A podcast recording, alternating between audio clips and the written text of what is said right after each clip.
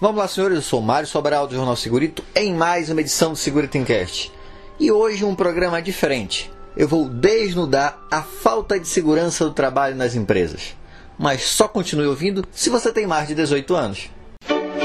Segurito, segurito, segurito, segurito, segurito, segurito, segurito, segurito. Encast. Por melhor que seja a sua empresa, sempre vão ter problemas que vão trazer consequências para a gestão da segurança do trabalho. E aí eu resolvi listar alguns dos itens que são esses complicadores.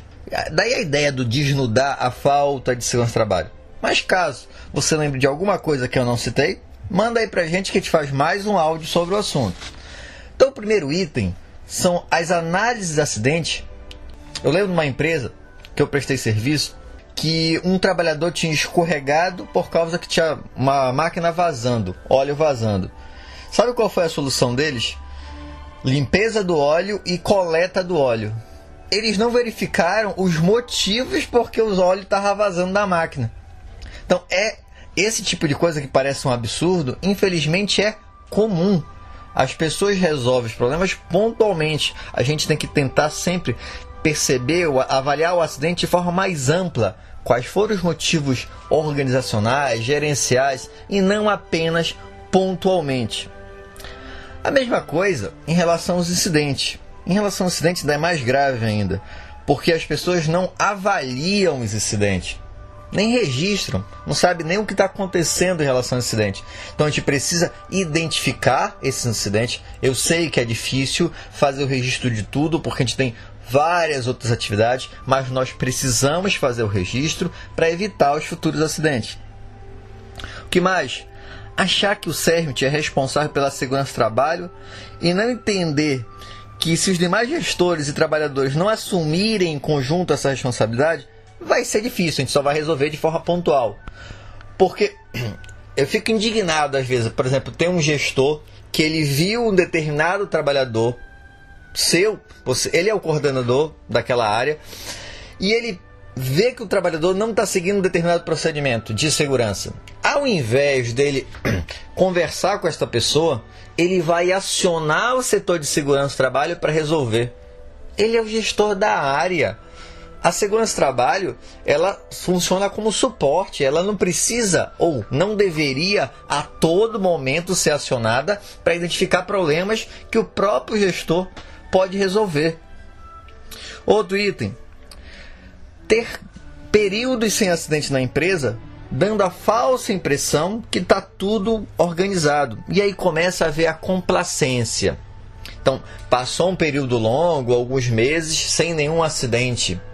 Sem nenhum acidente grave, e como a pessoa não registra os incidentes, fica parecendo que não tem nada e começam a deixar as coisas afrouxarem um pouquinho em relação aos procedimentos, começa a se ficar mais complacente. A gente tem que tomar cuidado porque é nesse momento que vai acontecer o acidente.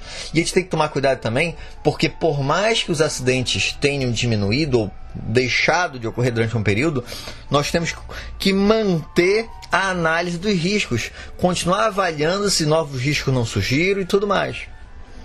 Outro item. Quem trabalha exposto aos perigos são os trabalhadores operacionais.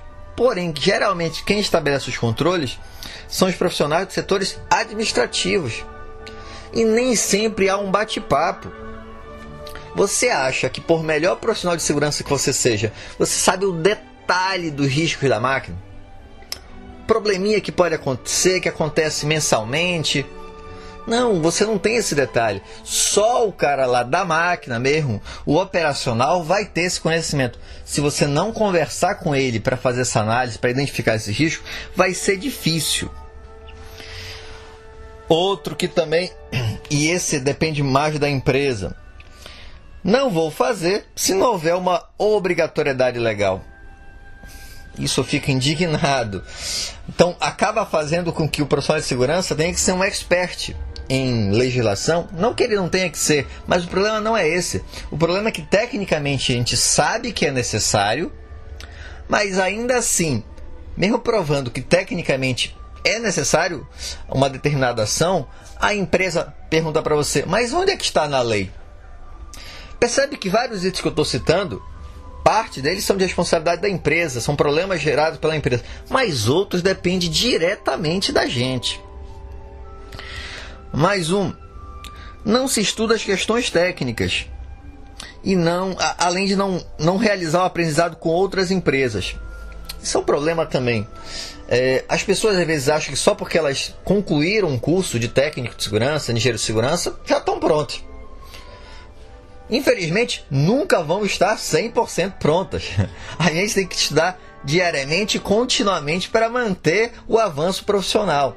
Em relação ao, ao aprendizado com outras empresas, grandes empresas, que têm uma cultura de segurança, realizam o seguinte: por exemplo, uma multinacional aconteceu um acidente no México, uma filial no México. Essa filial informa esse acidente para as demais empresas, estabelece controle e esses controles vão ser estabelecidos no mundo todo. Ou seja, não só o profissional tem que aprender continuamente, a empresa também tem que aprender continuamente. Ah, mais um item. Não entender a CIPA como um braço que pode te ajudar e achar que eles só querem estabilidade. Tem muita gente que acha que CIPA ah, é o pessoal que só quer aqueles dois anos lá de estabilidade. Não.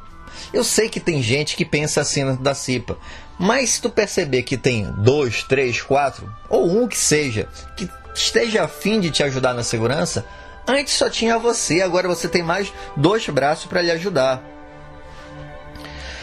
Um problema gravíssimo. Se não houver interação do setor de saúde com o setor de segurança, a, a, o setor como um todo perde muita força e começa a andar puxando a perna, porque não consegue é, verificar todos os itens. Então, essa relação de saúde e segurança na empresa, que é um problema em diversas empresas, nós precisamos nos aproximar o médico do trabalho, o técnico de enfermagem tem que trabalhar junto com o engenheiro, com o técnico de segurança. Só aí que a gente vai conseguir verificar os problemas, PPRA vinculado diretamente com o PCMSO e voltando o feedback para saber quais são os setores onde tem pessoas mais afastadas e tudo mais.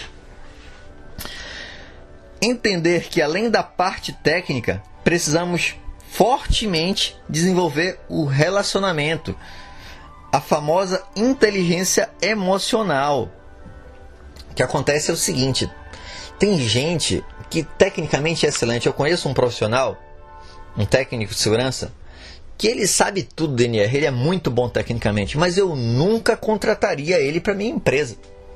Por quê? Porque ele é, não tem um pingo de inteligência emocional, ele não sabe se relacionar com as pessoas. Isso parece uma bobagem, mas não é mesmo. É essencial e nós precisamos saber desenvolver esse item também. Não ir para o acidente achando que sabe como ocorreu e ficar procurando o culpado, que na visão quase sempre o pessoal acha que é do trabalhador. Pensa o seguinte: o trabalhador sempre poderá errar. Um, a nossa função ali é saber o porquê ele errou. Se você resolve dizer que a culpa é do trabalhador, você já resolveu o problema teoricamente, né? Você fechou a análise, mas você não vai descobrir realmente as causas e o que vai acontecer? Talvez esse acidente aconteça de novo. Não manter o histórico de soluções e sempre tendo que reinventar a roda quando ocorre um mesmo problema. Isso também é comum. A gente tem um determinado problema, e aí não registra. Resolve, mas não registra como é que foi feito. Aí o que acontece? Daqui a um tempo tem um problema de novo. E aí você tem que ir do zero novamente para criar a nova solução porque você não tem um registro daquele problema. Então a gente tem que ter esse hábito de registrar o que está sendo feito, um projetinho sobre o que está feito. Outra bronca que tem muito as palavras em relação à segurança do trabalho sempre são de apoio total e irrestrito. Mas a carteira com dinheiro nem sempre pensa do mesmo jeito. Para isso, nós precisamos apresentar argumentos. E argumentos financeiros. A gente precisa mostrar que vale a pena investir em segurança do trabalho. E pode ter certeza que realmente vale. Mais um, achar que os controles implantados irão resolver o problema sem a, a reavaliar e talvez modificar. Só porque eu implantei um sistema de exaustão caríssimo, não significa que vai dar certo. Eu preciso fazer uma nova avaliação para saber se realmente as concentrações baixaram e talvez eu preciso revisar aquele sistema. Infelizmente, às vezes dá errado. Mais uma, mensurar nosso desempenho é pré-requisito para saber como estamos trabalhando. A gente precisa de indicadores. Se a gente não sabe quais são os piores setores da nossa empresa, como é que está o nosso andamento de taxa de frequência, taxa de gravidade, número de afastados por setor, absenteísmo, a gente não tem como saber se a gente está andando para frente ou para trás. Então percebe que tem muita coisa que acaba fazendo que a gente não consiga alcançar nossos objetivos na segurança do trabalho. Espero que tenham gostado. E já sabe, né? se você gostou, ajuda a compartilhar esse canal, curte aí. Isso quer mais materiais? Vai lá no meu site www.jornalsegurito.com e você lá vai ter vários materiais, os áudios daqui, os vídeos desse teu canal, livros para você baixar.